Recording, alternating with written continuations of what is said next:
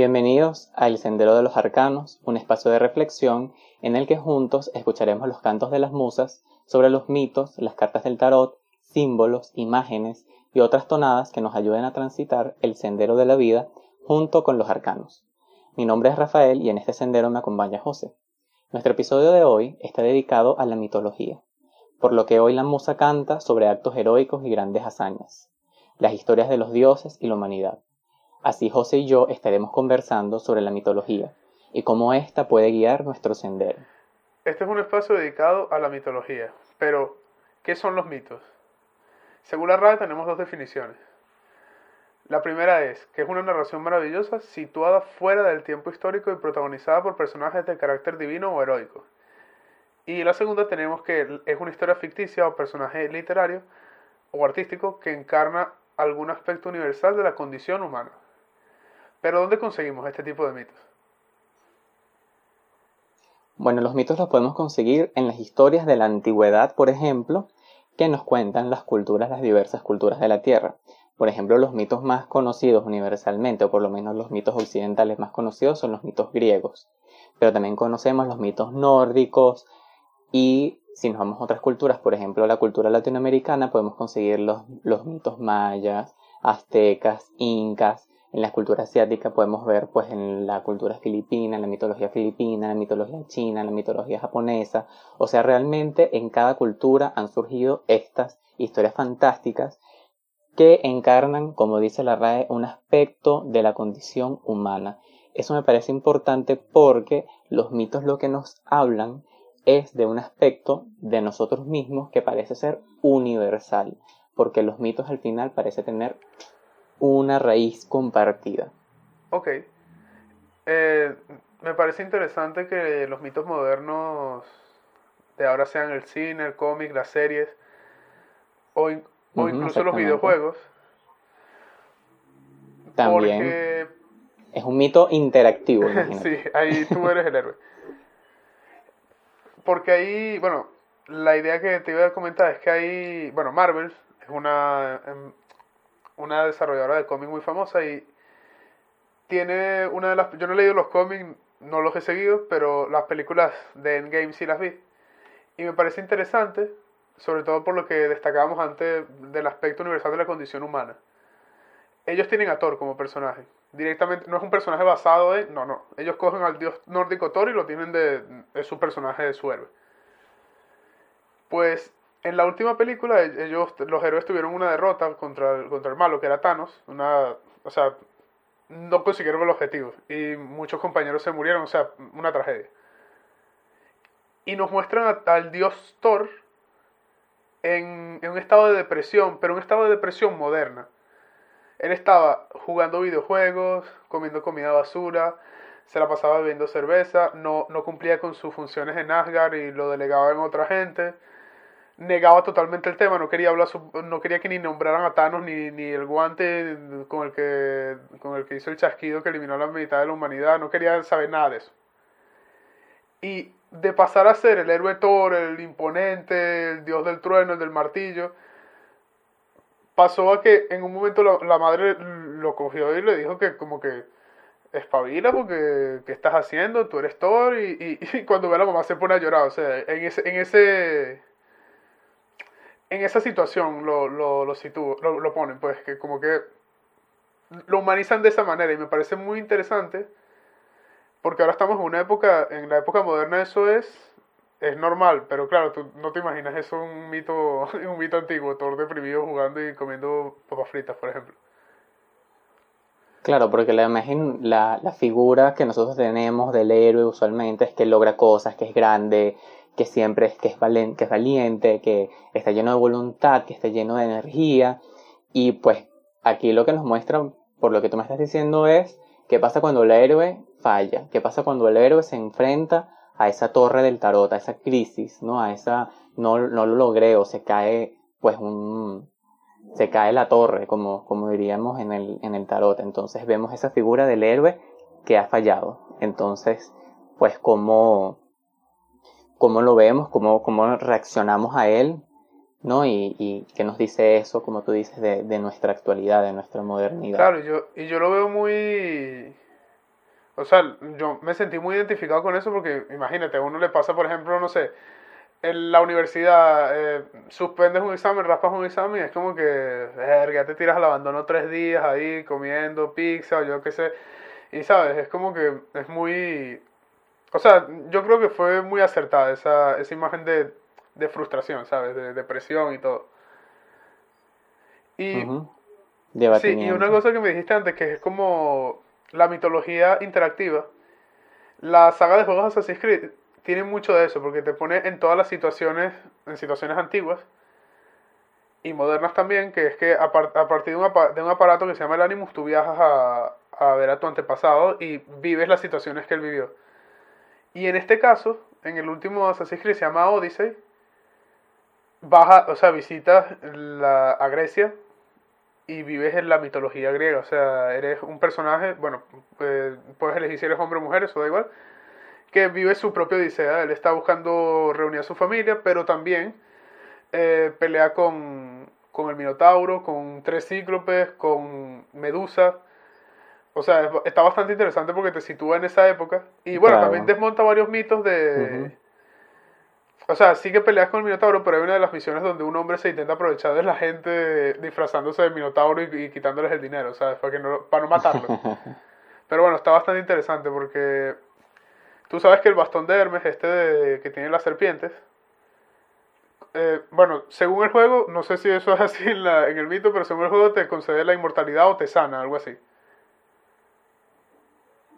Ya veremos cuando hablemos de Hermes. Ya veremos qué es lo que hace. pero bueno, el caso, el caso es que en el juego él, él vive desde esa época de, de Grecia antigua hasta el 2020, ¿sabes? Aparece, aparece en el juego en la actualidad para, para entregarle a su, a su, bueno, a su predecesor el báculo de Hermes. Y eso me, me parece bastante interesante porque una vez más traen la mitología a lo moderno. Exacto. Es un, es un paseo por, por estas historias antiguas, ir conociéndolas, irnos familiarizando. Y bueno, si algo nos llamó la atención y nos hizo clic, pues quizás seguir adentrándonos por allí en eso. Ahora que, que, ya pusimos sobre la mesa lo que son los mitos y bueno, dónde los encontramos, ¿para qué nos sirven los mitos? Yo creo que la historia, o sea, los mitos son la historia dentro de nosotros mismos, son la, nuestro propio viaje heroico y los conseguimos pues en nuestra cotidianidad e incluso en nuestro alrededor. Entonces son historias que nos hablan de nuestra propia humanidad, para eso nos sirven los mitos, para conocer nuestra propia humanidad, para conocer nuestras experiencias, para ver cómo se, eh, qué resuena en nosotros de las historias. Por ejemplo, si nosotros tenemos una odisea, pues cuál es nuestra Ítaca, qué vicisitudes nos encontramos nosotros en ese camino, qué obstáculos, bueno, llegamos, queremos llegar a, Ítaca, pero llegamos a la isla de los lotófagos. ¿Qué pasa con la isla de los, lotófagos, por ejemplo? Eh, entonces, bueno, tenemos como todas estas cosas que nos van sucediendo. Por ejemplo, cuando alguien dice estoy en una odisea, esto fue una odisea. Eh, o por ejemplo, cuando pensamos en lo materno y pensamos en Demeter. Entonces, bueno, tenemos una Demeter que sufre muchísimo cuando su hija Perséfone es raptada. Entonces, por ejemplo, vemos una madre que su hijo se va y bueno, la tenemos eh, totalmente abatida, mal, eh, siente que ha perdido una parte de sí porque su hijo ya no está con ella, entonces pues podemos ver reacciones que son cercanas, que son cotidianas, que podemos ver en nuestra cotidianidad y las podemos ver en la mitología. Entonces nos habla de nuestra humanidad. Y si lo vemos a través de lo simbólico, pues naturalmente. Claro, es que lo de la situación de la maternidad, aparte de ser muy conmovedor ya en la, en los audiovisuales y en la literatura es algo que está pasando, sobre todo con el tema este de toda la inmigración y tal. Hay muchas madres que, que, mandan a sus hijos o bueno, o que sus hijos se les van y tienen que vivir con eso, ¿sabes? Hay unas que vuelven a encontrarse con ellos, pero bueno, en realidad tú no sabes si vas a volver a tu madre, si te vas de, si emigras o algo, ¿sabes? Y ese es, tú emigras para vivir tu odisea y ya a saber si algún día te encuentras otra vez con tus seres queridos. Y hay algo interesante que me gustaría aportar sobre, el, sobre los caminos y la odisea de cada uno. Es como el viaje del héroe, ¿no? El viaje del héroe es siempre bueno, tú dirías. No. o sea, yo creo que. Yo creo que no tenemos que, a juro, pensar que el héroe va a conseguir algo magnífico, bueno, excelente. Porque obviamente, pues tenemos todos luz y oscuridad y a lo mejor, pues conseguimos algo oscuro o nos identificamos con lo oscuro en el camino. O bueno, quién sabe, ¿no? El héroe puede, le pueden pasar un millón de cosas. Claro, Campbell diría que el héroe sufre una transformación, ¿no? Pero yo no limitaría a, que el héroe necesariamente va a tener un final feliz o excelente o también podría ser bondadoso. Sí, también podría ser el camino del villano. O sea, tu Ítaca podría ser mala. Podrías tú vivir todo, o sea, es que a partir de, de una serie de, de acontecimientos tú podrías creer que donde estás es malo, siendo eso bueno, e ir a otro lugar donde te vas a sentir cómodo o vivo o mejor o satisfecho. Aquí te tengo un ejemplo también de una serie muy, bueno, que a mí me ha gustado mucho, y tú lo sabes porque no te he parado de hablar de ella, que es Breaking Bad. Breaking Bad nos muestra un señor de 50 años que sufre, sufre este tipo de frustración. claro, él tiene, él tiene como un un giro en, su historia, que es que sufre una enfermedad, le, da, le da cáncer y le dan dos años de vida. A él le dicen, como mucho, te quedan dos años de vida con Y claro, él, se pone una serie de cosas. Eso, o sea, él se, autodefine como que está despierto ahora. Que él hasta ese momento no estaba despierto. Entonces, claro, eso pone una serie de situaciones sobre su mesa. Y él, todo lo que le daba miedo, como que le deja de importar eso, eso lo, lo lleva un camino muy oscuro, muy, muy oscuro. No quiero hacer aquí spoiler de nada, pero lo lleva un camino muy oscuro. Y claro, dentro de esa serie sí que hay algunos que sí que encuentran el camino del héroe, porque tiene unos, unos desarrollos de personajes brutales. Pero el de él en concreto me, me hace pensar, claro, él, él llegó a un sitio donde no quería. Que él lo tenía, él tenía en su mapa aquí Ítaca. Lo tenía así con una X. Él tenía y llegó a ese sitio. Tenía a su esposa, su casa, su hijo. Pero claro, no se sentía satisfecho ahí. El cáncer lo que hizo fue despertarlo. O sea, o sea, lo dice literalmente, estoy despierto ahora. Y él luego se siente más vivo que nunca haciendo eso que él decide hacer, que es, o sea, mm, delinquir para dejar una cantidad de dinero a su familia para que ellos vivan, o sea, vivan bien cuando él ya no esté. Entonces, claro, esa es la razón principal, pero luego él lo hace porque le gusta, se siente vivo, o sea, es algo que, que él llegó a su sitio. Y ese no es precisamente una, un lugar de claridad, no, no, no, es narcotráfico, o sea, no es un lugar bonito, no es, no es el maravilloso mundo de Disney, ¿sabes? No es este final feliz. De hecho, es decir, o sea, eso, eso, ese es el ejemplo que yo, que yo te traigo, de, de que no todos los héroes a lo mejor transitan el mismo camino y no todos lo, o sea, no no llevan la misma satisfacción de, de, la luz. A lo mejor la, oscuridad también les trae satisfacción. O dentro de esa oscuridad hay cosas que ellos siempre buscaron y nunca encontraron.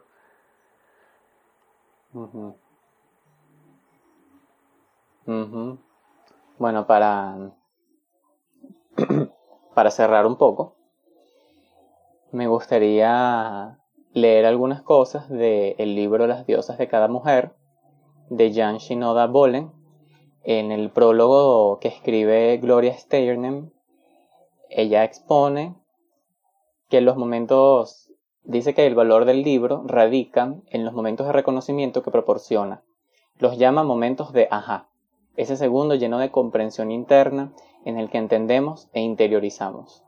Cada lector aprenderá algo diferente de ese ajá, y ese debe ser el nuestro.